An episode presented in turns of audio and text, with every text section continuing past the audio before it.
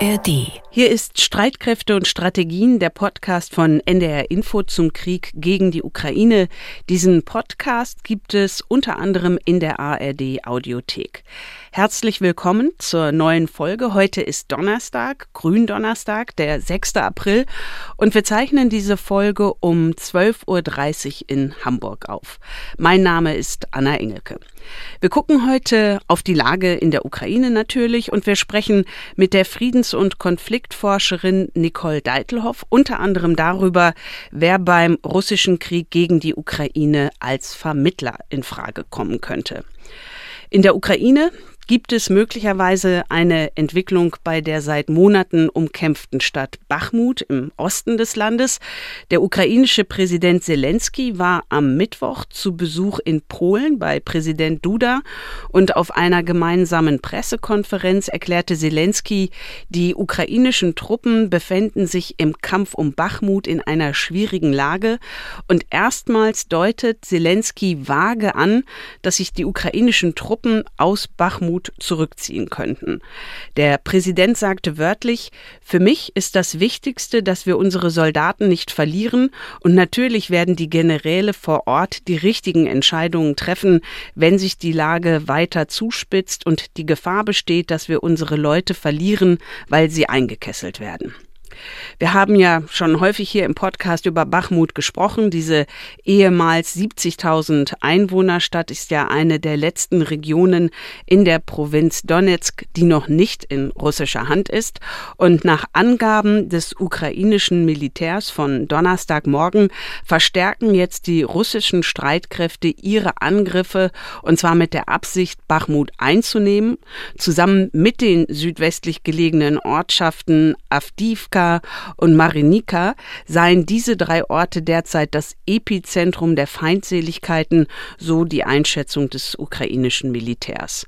Und diese vage Ankündigung Zelenskis eines möglichen Rückzugs der eigenen Truppen, die liegt übrigens ganz auf der Linie mit Äußerungen auch der militärischen Führung in Kiew. So viel zur Lage in der Ukraine, über mögliche Wege raus aus dem Krieg, über Friedensappelle in Deutschland und andere Fragen rund um den Krieg möchte ich jetzt mit einer Frau sprechen, die sich mit Frieden und Konflikten sehr gut auskennt. Es ist Professor Dr. Nicole Deitelhoff. Sie leitet seit nunmehr sieben Jahren das Leibniz-Institut Hessische Stiftung für Friedens- und Konfliktforschung in Frankfurt am Main. Nicole Deitelhoff hat Politik Politik, Rechts- und Wirtschaftswissenschaften studiert an der Technischen Universität Darmstadt. Sie hat ihren Master in Political Science an der State University in Buffalo in den USA gemacht und vor mehr als 20 Jahren hat sie zum ersten Mal für die Hessische Stiftung für Friedens- und Konfliktforschung gearbeitet. Dazwischen hat sie dann noch ihren Doktor gemacht und sie war Gastforscherin und Professorin in Universitäten in Jerusalem, in Harvard, in Hawaii Hawaii und Florenz. Sehr schön, dass Sie Zeit für uns haben, Frau Deitelhoff. Warum sind Sie vor mehr als 20 Jahren überhaupt Friedens- und Konfliktforscherin geworden? Also ich glaube, das bin ich damals noch gar nicht. Damals bin ich wirklich einfache Politikwissenschaftlerin gewesen und habe mich gefreut, als ich ein Angebot bekam, an die Hessische Stiftung Friedens- und Konfliktforschung zu gehen. Und erst als ich dort war und mit den Themen konfrontiert war, ist eigentlich dieses Themengebiet und dieses Erkenntnisinteresse, also wie kann man Konflikte verhindern oder zumindest so bearbeiten, dass sie nicht in Gewalt umschlagen, äh, immer präsenter für mich geworden und hat dann eigentlich meinen weiteren weiteren Werdegang auch ziemlich geprägt. Aber das war etwas, was ich wirklich erst durch Ansehung tatsächlich entwickelt habe. Und hätten Sie damals nach den Terroranschlägen vom 11. September 2001 gedacht, dass Sie sich in Ihrem Berufsleben noch einmal mit klassischen Landkriegen beschäftigen müssen, also Landkriegen beschäftigen müssen, wie jetzt dem russischen Angriffskrieg gegen die Ukraine? Nein, also wie ganz viele bin ich davon ausgegangen, dass äh, diese Form der landbasierten Kriege mit Panzerschlachten wirklich der Vergangenheit angehören und dass es in Zukunft eher um äh, transnationale Kriege und Konflikte gehen würde und um hybride Sicherheitsbedrohungen. Ich habe nicht damit gerechnet. Sie haben am Tag des russischen Angriffs auf die Ukraine in einem Interview gesagt, wir müssen enorm in Ausrüstung und leider tatsächlich auch in Aufrüstung investieren. Ist Ihnen diese Aussage gerade als Friedens- und Konfliktforscherin schwergefallen?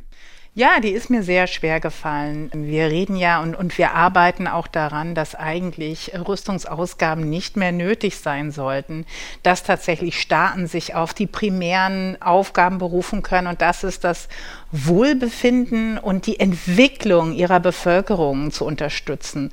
Also tatsächlich Bildung, Freiheiten und so weiter. Und wenn man dann sagen muss, wir sind wieder in einer Situation, wo tatsächlich mehr Geld in Waffen und Ausrüstung an Waffen investiert werden muss, dann ist es für eine Friedens- und Konfliktforscherin natürlich ein ziemlicher Tiefpunkt.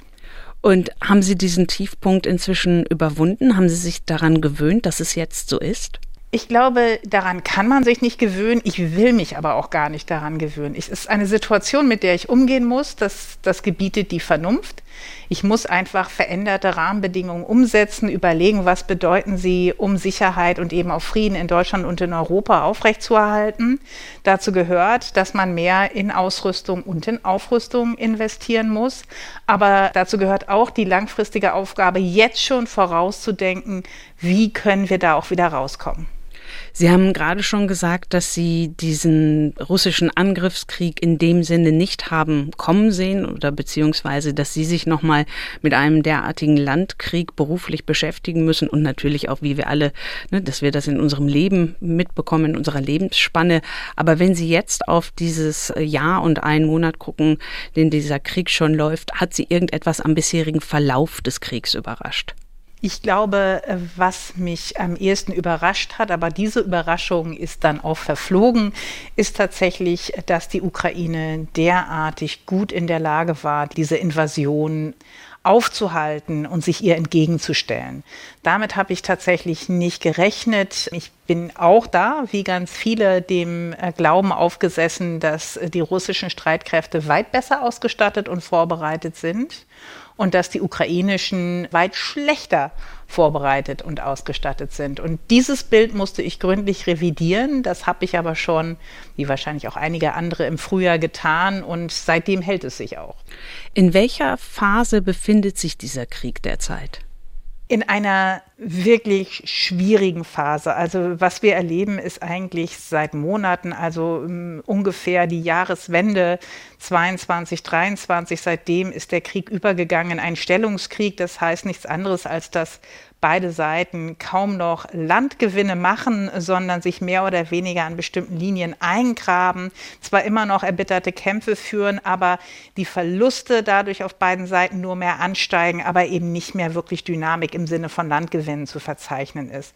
Und das ist eine sehr schwierige Phase in einem Krieg, weil, wie gesagt, die Verluste für beide Seiten enorm zunehmen, damit auch die Abnutzung für beide Seiten enorm zunimmt und man nicht näher an eine Entscheidung in diesem Krieg herankommt, sondern eher davon weg, weil sich da so eine eigene, wenn man so will, eine eigene Logik des Krieges, des Abnutzungskrieges eben herausentwickelt, in der man nur noch das nötige Engagement hat, um drinbleiben zu können, aber nicht mehr genügend Ressourcen und Energie hat, um tatsächlich den Kriegsverlauf entscheidend zu bewegen. Und das ist momentan so ein bisschen die Phase, in der wir drin sind, ist noch nicht voll ausgeprägt, aber wir sehen es eben schon in ganz vielen Fronten. Frontabschnitten und den ganz vielen Bewegungen, die wir dort sehen können. Mit dieser Logik des Abnutzungskrieges haben viele Menschen Schwierigkeiten. Natürlich vor allen Dingen die Ukrainer und Ukrainerinnen, die konkret davon betroffen sind. Aber auch hier in Deutschland haben viele Menschen ähm, Schwierigkeiten, die Berichterstattung zu verfolgen. Und es gibt diesen, diesen Wunsch nach Frieden. Es gibt immer wieder Friedensappelle. Im Februar Sarah äh, Wagenknecht und Alice Schwarzer, jetzt vergangene Woche von einigen Sozialdemokraten und Gewerkschaftern rund um einen der Söhne von Willy Brandt und Peter Brandt.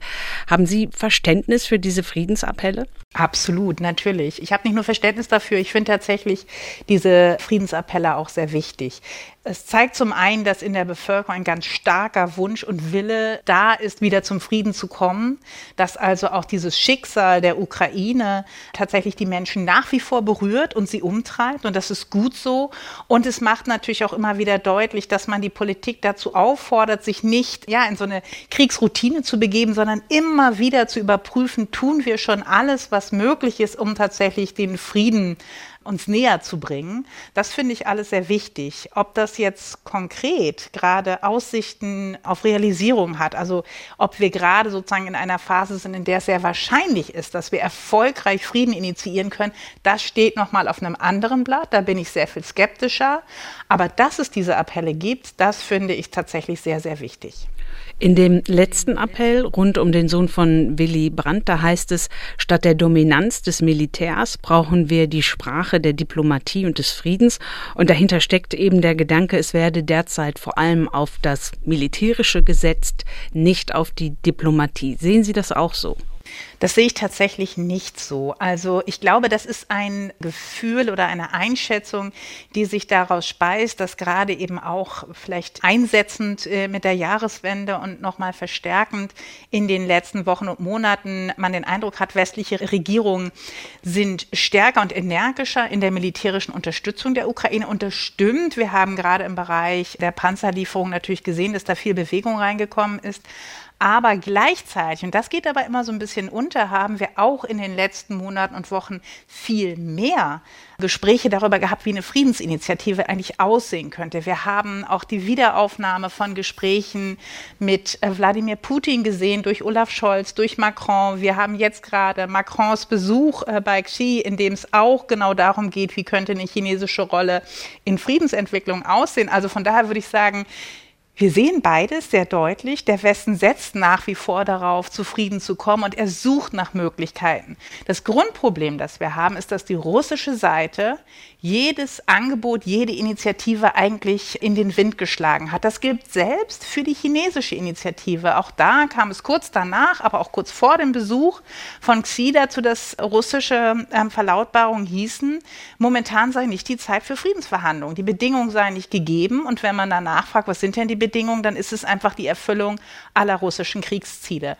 Also Neutralität der Ukraine, Anerkennung der russischen Landgewinne, die gemacht worden sind, Krim und die vier Regionen Regionen, die ja nochmal widerrechtlich im Herbst annektiert worden sind, weitestgehende Entwaffnung der Ukraine, all das. Und das sind natürlich im Grunde genommen keine Bedingungen, auf denen man Friedensverhandlungen aufbauen könnte, weil sie bedeuten würde, die eine Seite macht keine Abstriche, die andere muss alles hinnehmen. Das ist kein Frieden. Und das ist so ein bisschen das Problem. Also wir haben durchaus diplomatische Initiativen vom Westen, aber wir sehen bei Russland überhaupt keine Öffnung, überhaupt kein Entgegenkommen, sondern dort setzt man weiter darauf, man wird es irgendwie schaffen. Wir kommen gleich nochmal auf die verschiedenen Initiativen. Was mich noch interessieren würde, Sie sind ja international vernetzt und mit Blick auf die Friedensappelle ähm, in Deutschland, ist das eine ziemlich deutsche Angelegenheit oder gibt es ähnliche Appelle auch in anderen Ländern? Ich glaube, diese Art der Appelle, also diese, diese offenen Briefe mit deutlichen Aufforderungen an die Regierung äh, tätig zu werden, die scheint mir was Spezifisches zu haben. Aber dass sozusagen darüber gesprochen wird, was auch die richtigen Strategien für ein Regierungshandeln wären oder ob man nicht ähm, überlegen sollte, ob man tatsächlich die Ukraine in dem Ausmaß unterstützt, in dem man das gegenwärtig tut, das ist nicht spezifisch für den deutschen Diskurs. Das erleben wir in fast allen europäischen Ländern. Das haben wir auch in den USA. Also und dort vielleicht auch in einer sogar größeren Offenheit, als man das vielleicht im deutschen Diskurs erlebt. Also da wird sehr offen darüber gesprochen, ob man sich das wirklich leisten könne, beispielsweise die Ukraine weiter auf dem Level zu unterstützen, ob man das tun sollte oder ob man nicht beispielsweise auch die Ukraine darauf drängen sollte, dass sie bestimmte Gebietsverluste hinnehmen müsste. Diese Debatte haben wir in der Form in Deutschland überhaupt nicht. Das ist tatsächlich ein Spezifikum, dass es bei uns eigentlich darum geht, Frieden versus Waffenlieferung zu sagen, aber relativ wenig wenig darüber zu sprechen, was eigentlich die Implikationen davon sind für die Ukraine und für den Verlauf und das Ergebnis dieses Krieges. Warum meinen Sie, ist das so? Also ich glaube tatsächlich, da fehlt uns wahrscheinlich auch so ein bisschen eine Strategiegeschichte.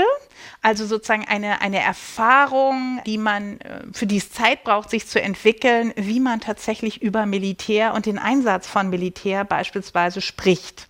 Das haben wir nicht, weil es lange sehr verpönt war im bundesdeutschen Diskurs überhaupt über Außen- und Sicherheitspolitik im Sinne von auch dem Einsatz oder der Unterstützung von militärischen Aktionen zu sprechen. Und als es dann mal dazu gekommen ist, blieb das auch immer noch ein wenig verschämt und man, man sprach wenig darüber. Und wenn man darüber sprach, dann wurde das eher als eine, ja, teilweise moralische Notwendigkeit gesehen. Also irgendwo passiert etwas ganz Schreckliches und wir haben eine moralische Verantwortung zu helfen. Und das hat dazu geführt, glaube ich zumindest mit dazu geführt, dass wir bis heute kaum in der Lage sind, außerhalb so eines diffusen Moralverständnisses über den Einsatz von Militär zu sprechen. Also unsere Fähigkeit zu sagen, das ist ein Problem, das sind die Interessen, die wir dort verfolgen sollten und dafür ist dann bisweilen Militär nötig. Das, das fällt einfach Deutschen sehr, sehr schwer, das so anzugehen. Das passt dazu, was Sönke Neitzel uns mal im Podcast erzählt hat, der ja der das dem einzigen militärhistorischen Institut hier in Deutschland vorsteht. Und der sagte auch, es gebe halt in Deutschland überhaupt gar keine Tradition, über militärische Zusammenhänge vergleichsweise nüchtern zu sprechen. Ja, das ist ganz sicher der Fall. Und vielleicht auch noch ein anderer Aspekt, woran man das auch noch ganz gut sehen kann, ist, dass wir auch kaum öffentliche äh, Debatten und Diskurse beispielsweise über die verletzten und auch gefallenen Soldatinnen und Soldaten haben, die für Deutschland in Militäreinsätzen gefallen sind, beispielsweise in Afghanistan, einem der ja längsten ähm, Einsätze, die wir haben. Und äh, obwohl es dort zu einigen Gefallenen gekommen ist, ist das in der öffentlichen Debatte kaum wahrgenommen worden und auch das öffentliche Andenken an diese Gefallenen ist, ist sehr versteckt und ist nicht derartig äh, in, in die, ins Zentrum der Öffentlichkeit getragen, wie das in anderen Ländern der Fall ist. Und das alles hängt eben schon damit zusammen, dass man in Deutschland nach zwei verheerenden Weltkriegen, für die wir verantwortlich gewesen sind, maßgeblich immer noch ein Problem damit hat, eine neue Rolle oder ein neues Verständnis auch zu finden und Zugang zu den eigenen Streitkräften und zu eben auch der Frage militärischen Vorgehens in der Außen- und Sicherheitspolitik. Sehen Sie denn da jetzt im vergangenen Jahr, in diesem Kriegsjahr, das wir als nahe Beobachter verfolgt haben, verfolgen mussten, sehen Sie da eine leichte Veränderung in Deutschland? Ja, würde ich schon sagen, da ist was in Bewegung gekommen. Also ich bin ja auch aufgrund meines Jobs natürlich ganz viel unterwegs und komme mit sehr vielen Menschen in Berührung, halte viele Vorträge an ganz, ganz unterschiedlichen Orten und in, in Milieus. Und dabei fällt mir natürlich sehr stark ins Auge, dass die Menschen wirklich angefangen haben zu debattieren. Und äh, da herrscht keine große Einigkeit vor, sondern ganz im Gegenteil bricht jetzt ganz viel auf. Also Angst vor dem Militär, Verachtung gegenüber dem Militär, aber auch Zustimmung und auch Stolz, all das, aber es sind, es sind sehr, sehr unterschiedliche Gefühlslagen und Einschätzungen, die ja erstmal geäußert werden müssen, die auch ähm, sich miteinander ins Gespräch bringen müssen, um überhaupt weiterzukommen. Das passiert, glaube ich. Ich kann nicht sagen, wo genau das hinführen wird, aber ich beobachte zumindest das Militär und die Frage, was bedeutet das für Deutschland, für Europa, was bedeutet es, wenn wir mit Militär eingreifen oder auch wenn wir unterstützend anderswo wirken, dass das Fragen sind, die jetzt auch die allgemeine Öffentlichkeit, nicht nur eine Fachöffentlichkeit, sondern die allgemeine Öffentlichkeit umtreibt und wo es tatsächlich endlich öffentliche Debatten gibt. Das merken wir auch in diesem Podcast. Also das Interesse an dieser Sendung hat enorm zugenommen mit ähm, dem Angriff der russischen Streitkräfte auf die Ukraine vor mehr als einem Jahr. Und ähm, dann jetzt auch wieder zurück zu dem Krieg in der Ukraine zu kommen, beziehungsweise zu dem Krieg gegen die Ukraine.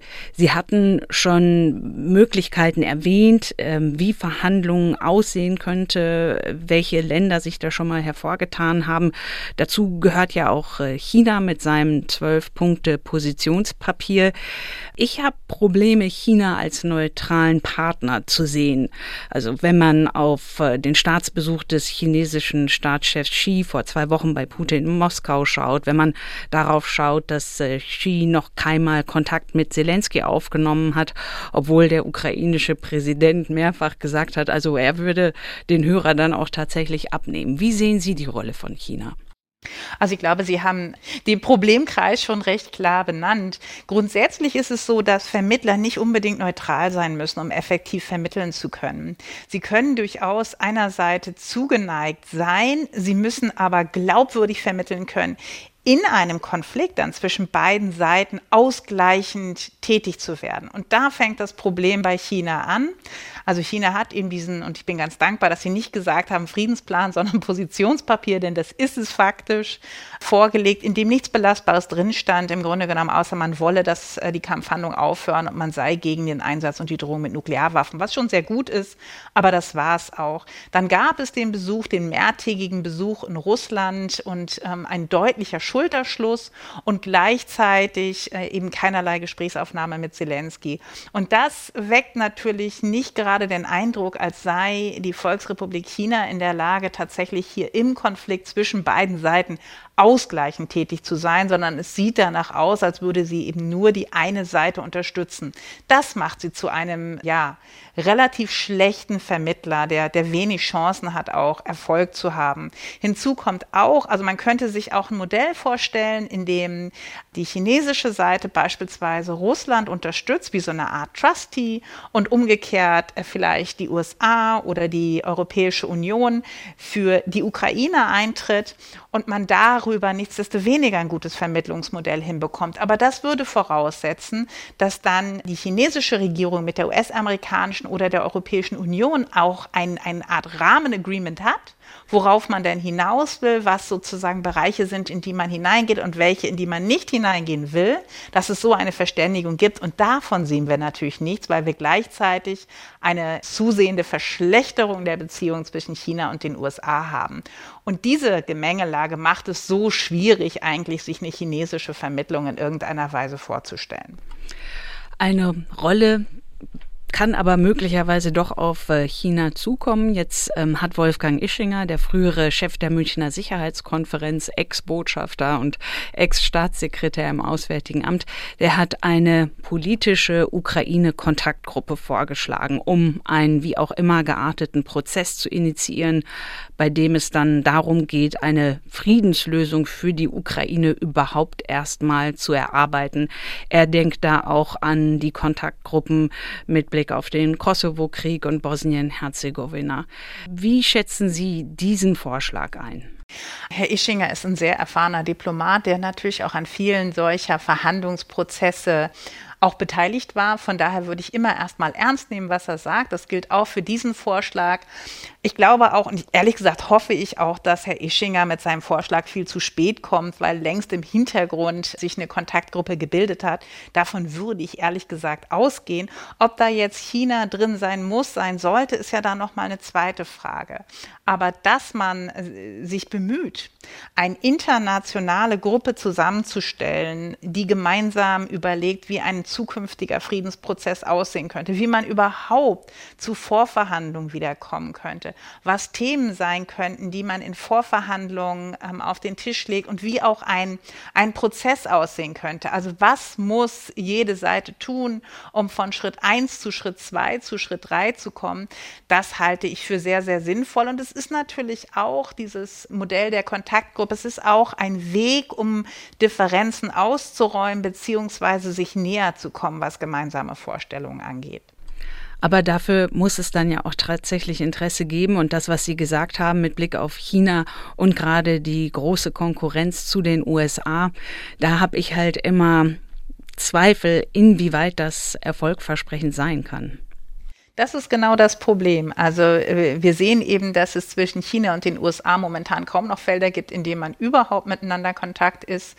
Und wir sehen eben auch, und auch das darf man nicht äh, unterbewerten, dass China momentan noch durchaus von diesem Konflikt in der Ukraine profitiert. Also nicht nur, weil sie eben ihre Energieimporte sehr viel günstiger momentan bekommen können, nicht nur, weil sich insgesamt das Verhältnis noch einmal äh, zugunsten Chinas verschiebt in der Kooperation, auch der wirtschaftlichen Kooperation mit Russland, sondern natürlich auch, weil, ich sage jetzt mal, der Westen und Sie, wenn Sie mich sehen könnten, würden Sie sehen, dass ich Anführungszeichen in die Luft gemacht habe, natürlich auch gebunden ist, also in seiner Aufmerksamkeit, aber auch in seinen Kapazitäten in Europa, sodass China auch mehr Freiheiten hat und mehr vielleicht auch unentdeckt tun kann im Indo-Pazifik. Und auch das ist von Vorteil von China. Von daher, das habe ich eben gemeint, also dass in einer Kontaktgruppe vielleicht es gut wäre, wenn China drin wäre, heißt noch lange nicht, dass China drin sein wird. Und es könnte aber eben auch ein Modell sein, in dem man ohne China äh, mit anderen internationalen Partnern nichtsdestoweniger eine Gruppe aufbauen kann, die Einfluss nehmen kann. Aber für all das, was wir gerade besprechen, ist es natürlich unabdingbar, dass auch Russland Interesse daran hat. Und da sehe ich momentan eben ganz, ganz wenig Bewegung. Ganz im Gegenteil, da gab es nochmal Verhärtung, da gab es auch nochmal vielleicht diesen Versuch zu sagen, wir werfen äh, alles rein, was wir noch haben, in der Hoffnung, dass wir so lange durchhalten können, bis die westlichen Regierungen einknicken. Denn man muss sich ja überlegen, wir haben es momentan immer mehr mit einem Abnutzungskrieg zu tun. Das heißt auch, dass die großen Durchbrüche, die großen Ereignisse, die medienrelevanten Ereignisse nachlassen werden werden. Das wird wiederum die Berichterstattung über diesen Konflikt beeinflussen, sodass wir immer weniger Berichterstattung sehen werden. Und dann wird auch die Frage, ob man wirklich noch so nachhaltig unterstützen muss, durchaus mehr Gewicht vermutlich ab Sommer diesen Jahres erhalten in der Öffentlichkeit. Einer, der sich ja auch als möglichen Vermittler ins Spiel gebracht hat, ist der brasilianische Präsident Lula. Und ähm, er hat jetzt ja dieser Tage seinen außenpolitischen Berater nach Moskau geschickt, der dort auch äh, vom russischen Präsidenten Putin empfangen wurde. Hat Sie das überrascht?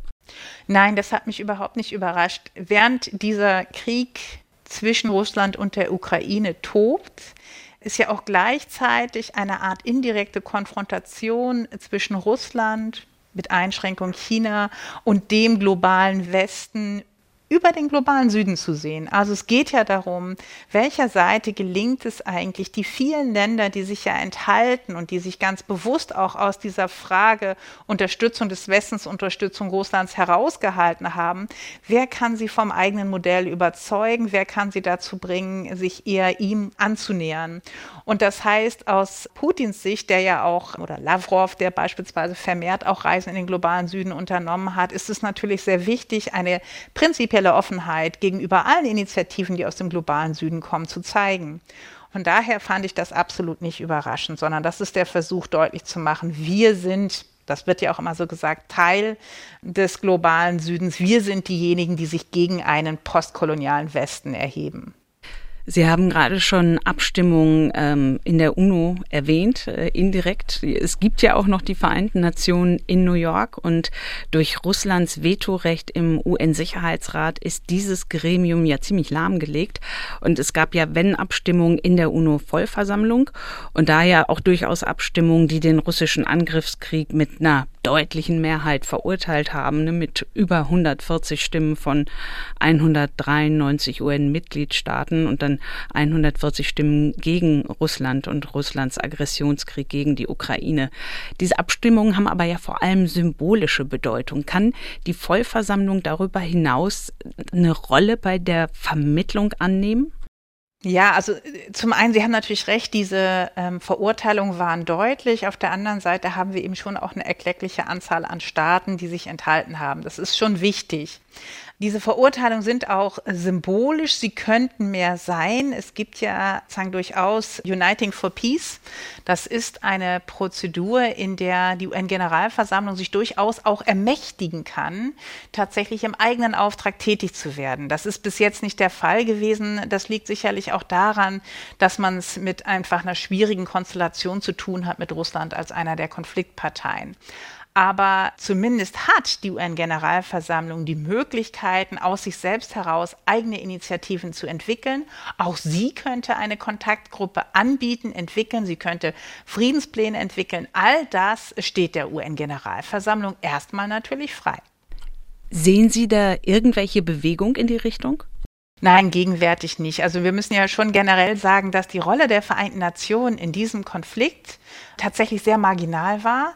Das hat sich ein bisschen gebessert mit dem Getreideabkommen, aber weitestgehend sind die Vereinten Nationen sicherlich nochmal natürlich auch dadurch, dass eine Vetomacht hier direkt in den Konflikt involviert ist, dass es aber auch noch viele andere ungelöste Konflikte gibt, ist, sind sie schon ziemlich an den Rand gedrängt und auf die Zuschauerränge verdammt worden. Mit Blick auf das Getreideabkommen, da fällt mir natürlich sofort die Türkei ein und der türkische Präsident Erdogan, der natürlich jetzt auch äh, Wahlen vor der Brust hat. Sehen Sie für ihn noch eine besondere Rolle, ohne dass ich jetzt jedes einzelne Land durchgehen möchte? Aber bei der Türkei, das würde mich noch mal interessieren. Also die Türkei hat ja wirklich eine, eine sehr spezielle Rolle gehabt. Ich meine, sie war schon immer ein schwieriger NATO-Partner. Es gab viele Konflikte innerhalb der NATO, aber gleichzeitig, und das weiß äh, natürlich auch Erdogan und seine Regierung, ist sie ein strategisch sehr wichtiger Partner am Schwarzen Meer. Von daher auch in gewisser Weise unverzichtbar. Sie haben sich diese Rolle so ein bisschen unbequem zwischen allen Stühlen zu sitzen nutzbar gemacht in diesem Konflikt. Sie haben sich als Vermittler ins Spiel gebracht. Erdogan hat das sehr gut inszeniert und er hat ja auch Erfolge erzielt. Er hat natürlich, ähm, oder es steht zu vermuten, dass ein Teil dieses Erfolgs auch mit der bewussten Umgehung von Sanktionen zu tun hat. Also wenn wir uns anschauen, Warenverkehr, Türkei, EU in bestimmten Bereichen und umgekehrt Aufkommen des Verkehrsaufkommens zwischen Russland und der Türkei, dann muss man zumindest fragen, ob es hier nicht zu systematischen Umgehungen der Sanktionen kommt. Und das ist so ein bisschen die Rolle, die man hatte. Also die Türkei hat Erfolge erzielt, sie konnte sich auch bewusst inszenieren als jemand, der Erfolg hat als Vermittler in diesem Konflikt. Gleichzeitig hat sie selbst sehr davon profitiert, wiederum mit vergünstigten Energieimporten beispielsweise. Sie hat dafür, glaube ich, aber auch etwas leisten müssen, was vielleicht so öffentlich nicht diskutiert wird. Neben dem militärischen gibt es ja auch die Sanktionen. Sie haben sie ja gerade angesprochen. Und bevor wir auf die möglichen Lösungswege im militärischen Bereich in den Auseinandersetzungen schauen, wie erfolgreich sehen Sie die bisherigen Sanktionen des Westens, der Europäischen Union, aber auch der USA gegen Russland? Also wenn wir so eine Skala von 1 bis 10 anlegen würden, dann würde ich wahrscheinlich sagen, naja, so 6 bis 7 sind wir wahrscheinlich. Und das ist schon wirklich recht gut.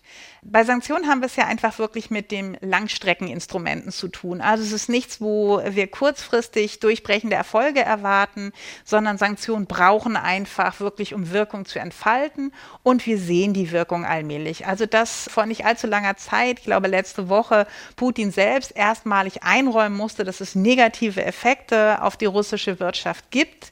Das zeigt schon ganz deutlich, dass sich da etwas verändert. Es gibt im Bereich der Nachschubproduktion Produktion, also Nachschub äh, für Rüstungsgüter beispielsweise, um eben Panzer zu warten, sie aufrüsten zu können und so weiter, haben sie enorme Probleme. In vielen anderen Bereichen ist es zu Kürzungen gekommen, sind nicht mehr genügend Ressourcen vorhanden. Da passiert einiges, was wir erst in, in der Gänze sehen werden, ehrlich gesagt, wenn dieser Krieg mal vorbei ist. Vieles davon werden wir vorher nicht sehen, weil eben auch die Daten geschönt werden. Warum ist es trotzdem nicht mehr? Naja, zum einen liegt das daran, dass wir entgegen dessen, was wir so öffentlich diskutieren, immer noch jede Menge Energie importieren aus Russland. Wir sprechen noch nicht viel darüber. Es gibt immer noch jede Menge Ausnahmen. Der Bundeswirtschaftsminister ist gerade, wenn ich richtig aus Kiew zurückgekehrt und hat darüber gesprochen, dass man Sanktionen auf Uran äh, vornehmen könnte. Das ist ganz sicher richtig. Das wäre ein weiterer Bereich, der das Regime empfindlich treffen würde, aber eben auch diejenigen, die auf dieses Uran angewiesen sind, weil das ja Spezifikationen sind, die da auch benötigt werden. Wir könnten aber auch darüber reden, ob wir wirklich schon alle Banken entsprechend sanktioniert haben. Die Antwort würde sein, nein, haben wir nicht, weil eben immer noch jede Menge Zahlungsverkehr für Energieimporte darüber abgewickelt wird. Das wären aber alles Bereiche, die die Sanktionen durchaus noch mal effektiver machen würden. Also da ist noch viel Spiel nach oben und der letzte Bereich, den wir noch gar nicht angesprochen haben, ist natürlich die Sanktionsumgehung. Das ist mittlerweile ein großes Problem. Je länger Sanktionen laufen, desto kreativer werden auch die Wege und, und Mechanismen, mit denen man sie aushebeln kann. Das beobachten wir auch in diesem Konflikt. Und hier müsste jetzt schon viel, viel mehr passieren, um diese Lupflöcher zu stopfen, beziehungsweise auch diese Mechanismen zu erkennen und ihnen gegenzuwirken. Da sprechen wir schon seit einem Jahr eigentlich davon in der Wissenschaft. Bitte sorgt für transnationale Gruppen, die sich das gemeinsam angucken, die die Sanktionsimplementation überwachen. Da könnte man auch kräftig investieren, da könnte wirklich mehr passieren. Wenn Sie sagen, könnte mehr passieren, äh, ich erinnere mich an Robert Habeck, der sich auch schon mal in diese Richtung geäußert hat. Sehen Sie denn jetzt nach mehr als einem Jahr auch Bewegung, dass etwas passiert? Mein Gefühl ist, dass wir zumindest in der, in der Frage der Sanktionsumgehung und ihrer Bekämpfung langsam die Debatte bekommen, die ich mir vor einem Dreivierteljahr gewünscht hätte. Also da wurde einfach gar nicht viel darüber geredet, sondern da war eben noch in diesen Superlativen nie dagewesenes Sanktionspaket in dieser Stärke präzedenzlos. Das mag alles richtig sein, aber wir haben eben auch hinreichend Erfahrung in der Forschung. Also wenn wir zu irgendwas Daten haben, dann fürchte ich zur mangelnden Effektivität von Sanktionen, wenn sie nicht hinreichend überwacht werden wenn es keine Bekämpfung von Umgehungsstrategien gibt und so weiter. Da habe ich den Eindruck, da passiert jetzt endlich was. Ansonsten würde ich sagen, wenn es darum geht, noch mehr Sanktionen, da würde ich ihren Abflachen der Begeisterung sehen. Wir haben ja erlebt, dass auch innerhalb der Europäischen Union beispielsweise natürlich Ungarn insbesondere sich gegen weitere Sanktionen wendet, die bestehenden eigentlich schon längst aufgehoben äh, wissen will. Von daher ist es dort wahrscheinlich jetzt nicht angebracht, auf das nächste Riesenpaket zu hoffen, sondern da geht es wahrscheinlich eher darum, dass nochmal mehr Individuen Individuen auf die Sanktionsliste kommen, aber nicht die großen Brocken angegangen werden. Kommen wir zurück zu dem Krieg der russischen Streitkräfte gegen die Ukraine, zu Ukraine und Russland. Welche Kontakte gibt es Ihren Erkenntnissen nach noch zwischen der Ukraine und Russland? Es gibt Kontakte mit Blick auf das Getreideabkommen. Es gibt weiterhin bestehende und wirklich routinierte Kontakte mit Blick auf Gefangenenaustausch. Also die verlaufen ja die ganze Zeit, trotz allem, was passiert ist, relativ routiniert. Von daher gibt es auf der operativen Ebene durchaus bestehende Kontakte und Netzwerke, auf äh, die man zurückgreifen kann. Und wenn man jetzt auf die Ukraine schaut, da hatten Sie auch schon erwähnt, man müsse mal abwarten, inwieweit denn die westliche Unterstützung bestehen bleibt, auch in den Sommer hinein, wenn die Berichterstattung abflaut. Wie groß schätzen Sie den Druck ein oder auch die Erwartungshaltung westlicher Staaten, allen voran die USA, dass die Ukraine jetzt eine gewisse Bewegung in den nächsten Monaten gegenüber Russland zeigen soll? Ich glaube, diese Erwartung wird definitiv zunehmen. Also man will auf der einen Seite, und da sehe ich auch überhaupt keine Veränderung an den politischen Zielen, man will auf gar keinen Fall, dass Russland mit seiner Expansion, mit der Aggression hier durchkommt. Das wird auch so bestehen bleiben. Auf der anderen Seite ist genauso deutlich, dass man innerhalb der Regierung durchaus besorgt ist, was der Sommer und dann eben auch der nächste Herbst bringen könnte. Nicht mit Blick auf die ähm, Energieknappheit, sondern tatsächlich mit Blick auf Unterstützung seitens der Bevölkerung. In den USA haben wir Präsidentschaftswahlen. Also all diese Dinge äh, drücken schwer. Und von daher glaube ich schon, dass man jetzt eher so eine Art Erwartung hat, wir geben jetzt noch mal, was wir haben, rein, um die ukrainische Frühjahrsoffensive zu unterstützen und hoffen und werden alles dafür tun, dass sie erfolgreich ist. Aber dann erwarten wir auch, dass es über den Frühsommer zu Bewegung kommt, was die Bereitschaft ja, zu Verhandlungsabkommen zu kommen angeht. Putin kann es ja letztendlich so halten, wie die Taliban damals in Afghanistan immer den Western entgegengehalten haben.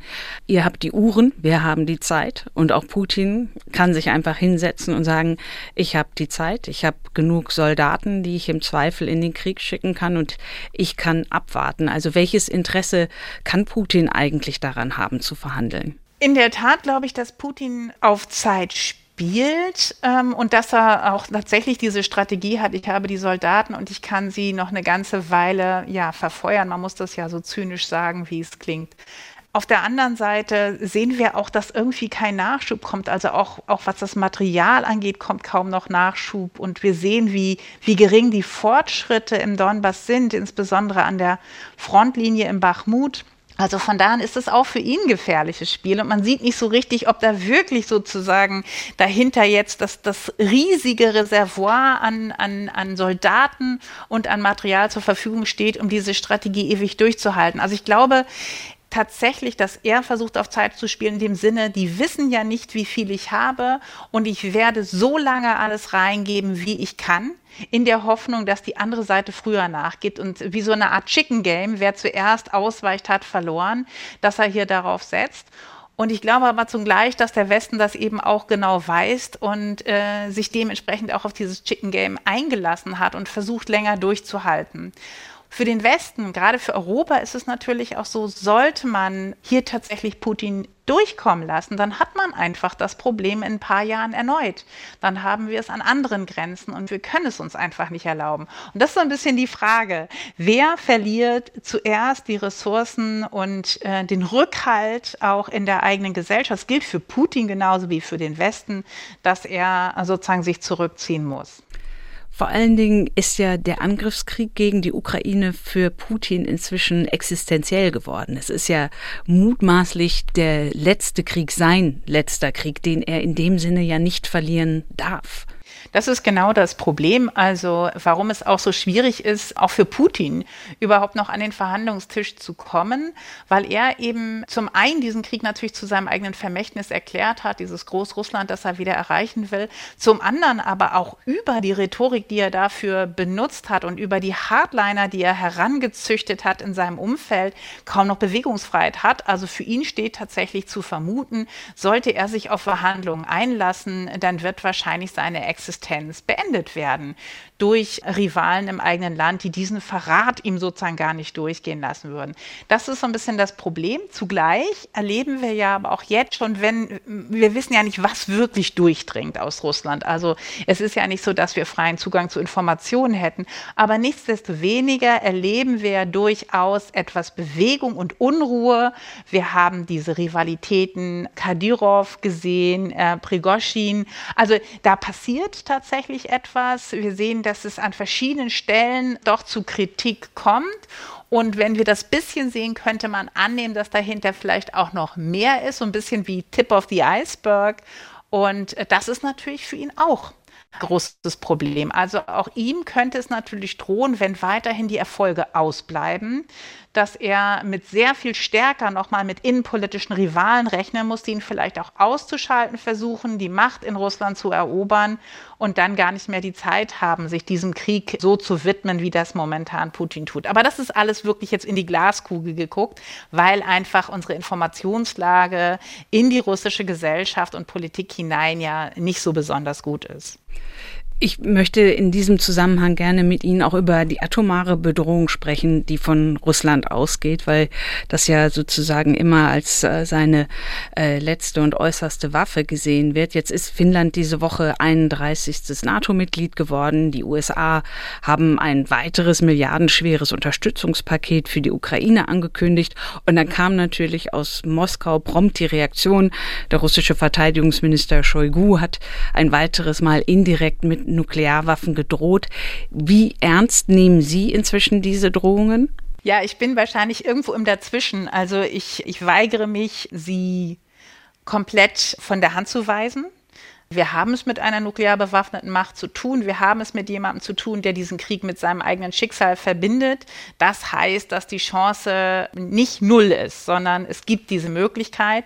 Zugleich, und das äh, bin ich auch nicht bereit zu sagen, äh, jetzt wird es ernst und jetzt müssen wir uns alle, ich sage jetzt mal, warm anziehen. Dazu passt einfach nicht die Dynamik in diesem Konflikt, in dem wir eben immer gesehen haben, wenn sich der Westen entschieden hat, ein neues Waffensystem äh, zu liefern, dann hat äh, eigentlich Russland immer damit gedroht, das sei jetzt der Schritt des Kriegseintritts und dafür werde man jetzt schon überlegen, ob man nicht doch irgendwie auch zu weiteren eskalatorischen Schritten greifen müsste. Und nie ist was passiert. Also von daher, das deutet darauf hin, dass das eine leere Drohung bleibt. Das wird auch dadurch bestärkt natürlich, dass der Einsatz von taktischen Nuklearwaffen in diesem Konflikt einfach wenig Nutzen für Putin hat. Er würde den Krieg wahrscheinlich nicht beenden. Er würde das Land, das zu erobern wäre, und zumindest die Region, die getroffen würden, nachhaltig verheeren. Und er würde Putins letzten Allianzpartner, nämlich die Volksrepublik China, vermutlich von seiner Seite treiben. Und wenn das noch nicht reicht, einen konventionellen Gegenschlag der US-amerikanischen Streitkräfte auslösen.